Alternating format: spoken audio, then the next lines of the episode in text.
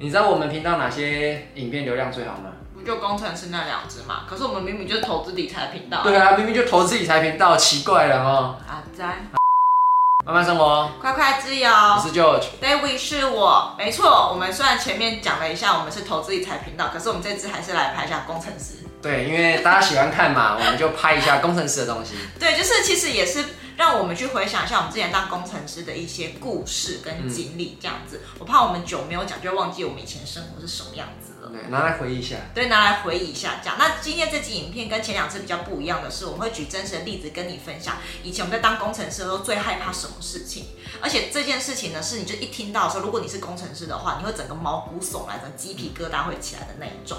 然后也想顺便跟你们提一下，我们那时候，因为我们两个都是工程师嘛，然后我们一起当工程师的时候，曾经发生过什么很心酸的故事，是有一点让我们可能没有办法再相处下去了，这样子。想要看我们更多的生活，记得追踪我们 IG，然后看我们的现实动态哦，然后记得追踪我们 YouTube 频道。那我们先强调一下，我们以下这些故事呢，都是基于我们是晶圆厂的制程工程师来做分享，因为其实工程师有分很多种，什么软体工程师、产品工程师、研发工程师、设备工程师，反正很多啊，都不一样啊。你不要再留言说你是软体工程师啊，我们真的不懂软体工程师，好不好？对对对，所以我们是基于是晶圆片的。制造工程师来分享半导体类的，因为我们第一份工作就是做制程工程师，所以这边比较多心路历程。然后我们后来呢，我们去我去当了产品工程师，然后就去当了是研发工程师。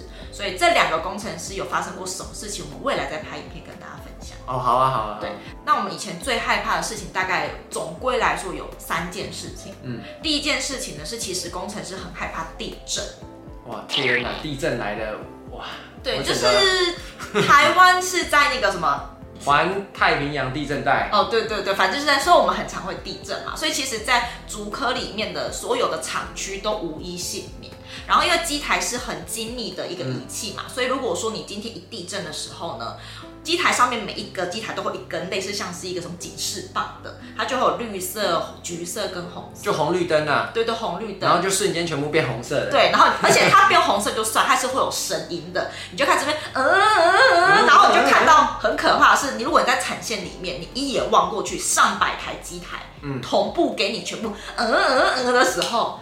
你瞬间就会很想死。哎、欸，但是我觉得在产线好像还好哎，我因为我觉得我之前在办公室啊，我是刷那个 HOLA 报表，就是那个异常货的报表。其实原本正常状态可能就是一两个一两个，当你地震一来的时候，那一整排啪一百多个，对，突然在一分钟以内多一百多个异常货，好恐怖。就是因为如果说一地震的时候呢，产线作业人员就会把机台先暂停，然后他们就会确保那一些晶圆片是没有问题。等下不用它暂停啊。机台就会帮你自动暂停。对对对，就是所以它就会有异常的产生，啊、就需要工程师去处理排解，说，哎，看看地震来的这个时候，机台有没有什么样的问题，嗯、然后产生出来的晶圆片会不会有什么异常？通常都有异常。对，所以如果你也是当过制程工程师的话，其实你应该跟我们一样，很怕就地震来的时候。哦，这里我觉得我应该需要讲一个黄光啊，黄、嗯、光工程师应该是怕到爆。对，这个一震一下，哇！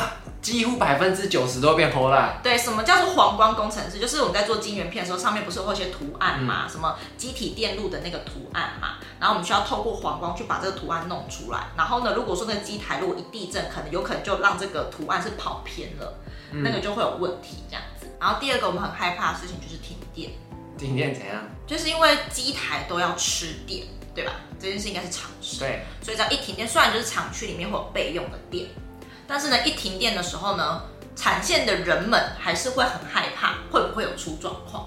但我记得那时候好像是园区的电，它还是会给，它不会直接给你停掉，它都好像是用压降的方式。对对对，但是压，你只要一压，就是那个机台本身感觉它不是平常的运作状态的话，它就会开始 alarm。然后它的电压下降，它就会开始出问题，就对。对，然后这时候呢，产线又开始会乱成一团。然后呢，我还记得一次非常印象深刻的是。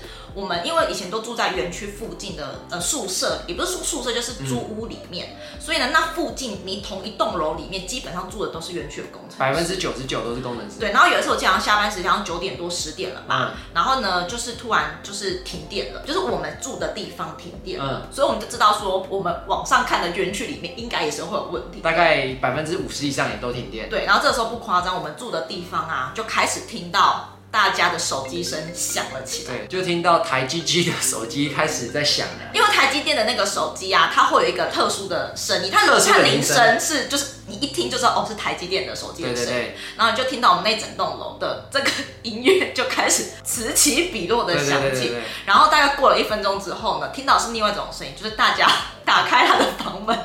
然后呢，要回公司的那个出门的声音，要去骑车回公司了。对，然后就看到很多人就是出门啊，要回公司，因为就是产线打，就是机台又有问题了。对，因为就是降压的关系，然后机台就是为了保险起见，就会开始就是耳浪，然后请工程师要回去确认。嗯，有的是机台直接关掉，那就更麻烦；有的什么晶圆片卡在里面的话，那那就真的很难处理。就那阵子还蛮常停电的。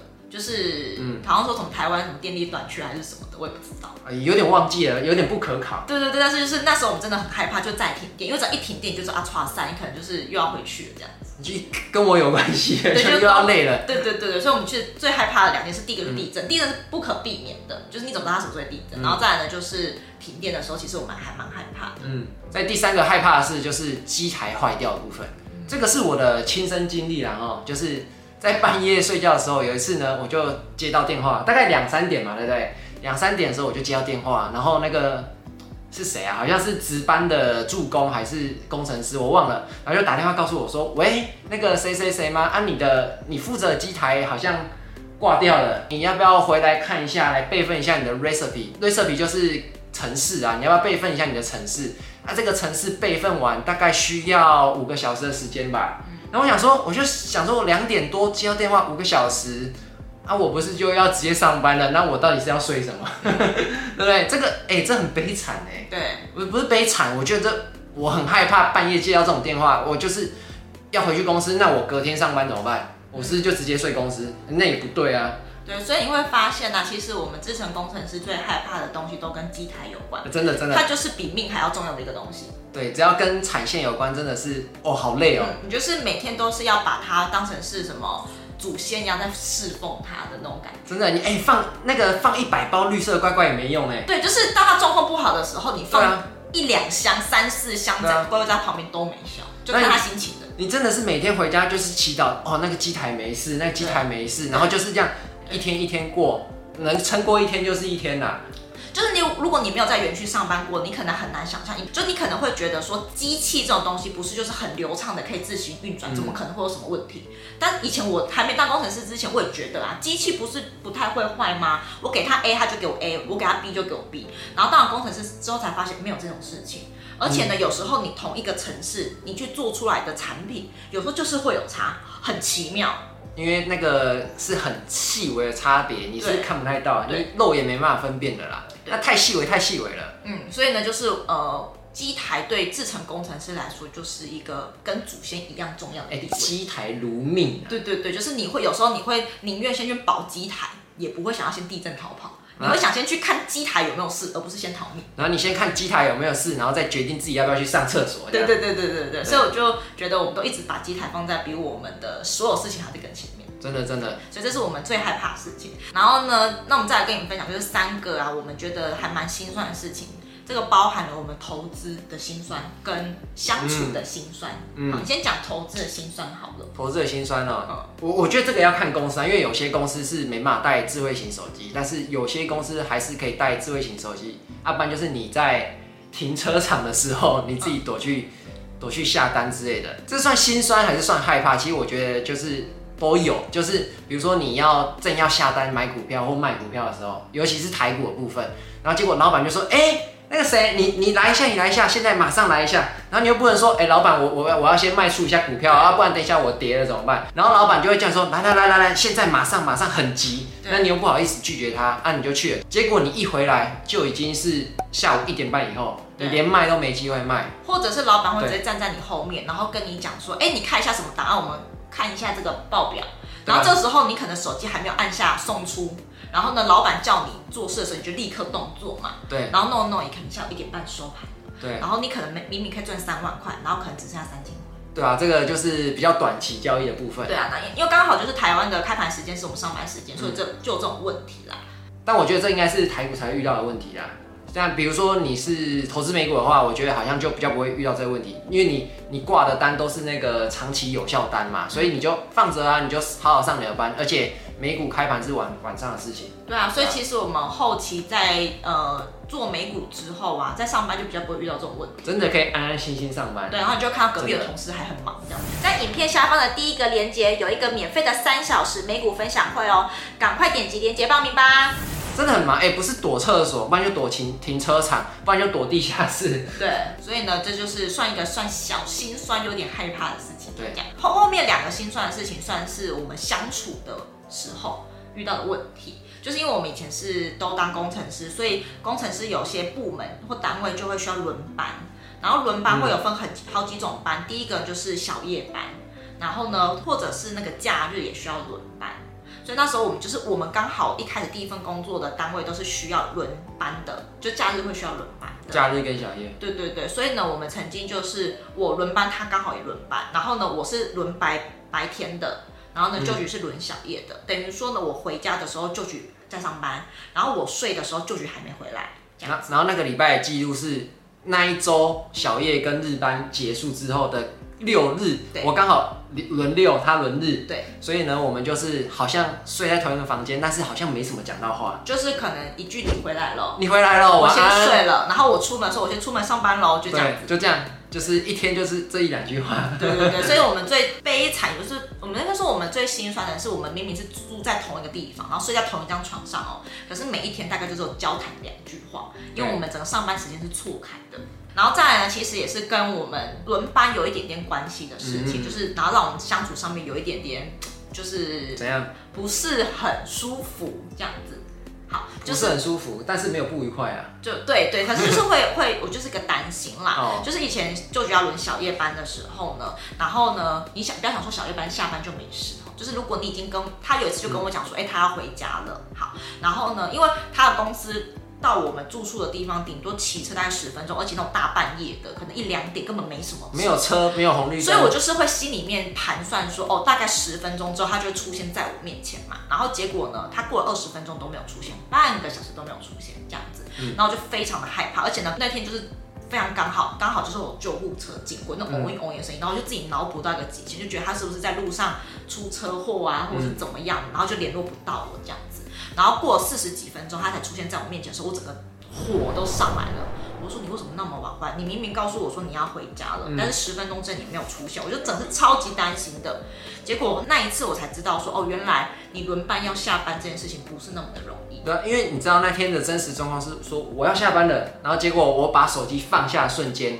那个助攻就跟我说：“哎、欸，你那个什么什么什么还没弄啊？你那个怎样怎样怎样？”然后我就要赶快就去再忙一些，就是进产线对不对？对，或者我要帮他弄什么急很急的状况，没办法。然后产线又不能带手机进去，所以他完全联络不到我。对啊，对啊，对，所以呢就回归到说，其实呢，如果你要跟一个工程师在一起，然后你不是工程师，你没有办法理解这是什么生态的话，哦、或许很多人就会因为这样子吵架，就觉得说你真的没有办法先告诉我说你可能又被缠住了嘛。可是老实说，有时候真的就是没办法。我记得好像有小鳗鱼留言类似的问题，但真的就是就是工程师有些工作他没办法就是及时回复你，其实是他有他的原因存在，不是他故意的。嗯、对对对，所以呢，其实我觉得还好，我可能也是工程师的关系，所以我可以理解他的工作形态跟话。因为你有时候自己也会忙到没办法。对，有时候我可能真的就是 八点半进公司之后回他，可能就已经是下午五点半。五点半了，所以我觉得可以比较理解。那如果说你身边你的另外一半是工程师，不管是、嗯、呃男男朋友或女朋友都好，就是请你要多谅解他。有时候他不是真的故意不回你。嗯他是真的没办法，太忙了啦。对对对对对，所以这是我们就是最害怕的事情，跟我们在相处上面遇到比较心酸跟有点不是很舒服的地方，这样子。除了当工程师有害怕的事情跟心相处上心酸的事情，其实我们还有一件事情对我们来说是压力很大，然后甚至有一些人因为呃他可能因为这件事情之后呢，就有点创伤还是什么的。哦，这个会哦，你知道吗？我也曾经被讲过，就是说。哎，你这个真的没处理好，你知道这个晶圆片要报废吗？你知道这个要赔几千万吗？对，我整个听到我就。我吓傻了，我真的不知道我我的前途在哪里。对，就是压力大这件事情是呃来自于说晶圆片如果异常的时候，我们当工程师要怎么去做处理。嗯、然后呢，因为大家都知道那晶圆片其实还蛮值钱的嘛，就是大那个其实蛮大片，大概八寸十二寸。嗯、如果你有买过披萨的话，应该大概知道那个大小是怎么样的。然后你看到那种大片的晶圆片，上面可以产出多少的晶片？所以呢，而且每一个晶片都是那种精密仪器的。重点是，如果是先进制成的话，会超级无敌贵。对，然后呢，有时候异常产生的时候，这个晶圆片到底要不要报废？说要报废，就是这这个晶圆片就是直接拿去丢垃圾桶了。然后那个名词就压你报废，对，那个压力大到爆表哎。对啊，为什么会压力大？原因是因为这些东西都是要出货给客人的。嗯。然后如果你这一片金圆片报废，就等于说你会有很多的货可能没有办法出，嗯。然后可能就会影响到交货的过程。然后呢，这时候就会各单位来 review 你，哎，就是什么业务也来啦，然后呢，管交期的也来，等等之类，所以你就会。压力很爆，然后我觉得报废那个名字压你身上的话，其实最大压力的来源是，通常你身上会有报废片的产生的时候，你通常就是在这间公司，你就会很难升职，你会有个黑名单的感觉。对你，你你可能你的薪水就卡在那边，然后你的职位也卡在那边，你就上不去了。对，那这个对于需要生活赚钱的人，如果他有家庭的话，他的那个。经济压力一定会更大。对，为什么会这么黑？在在主管眼中，为什么会这么黑？是因为他可能一片金圆片就可能可以让他卖几百甚至是上千万的。嗯。然后你一报废，代表说这个东西就是不能拿出来卖，公司一下子损失几百万。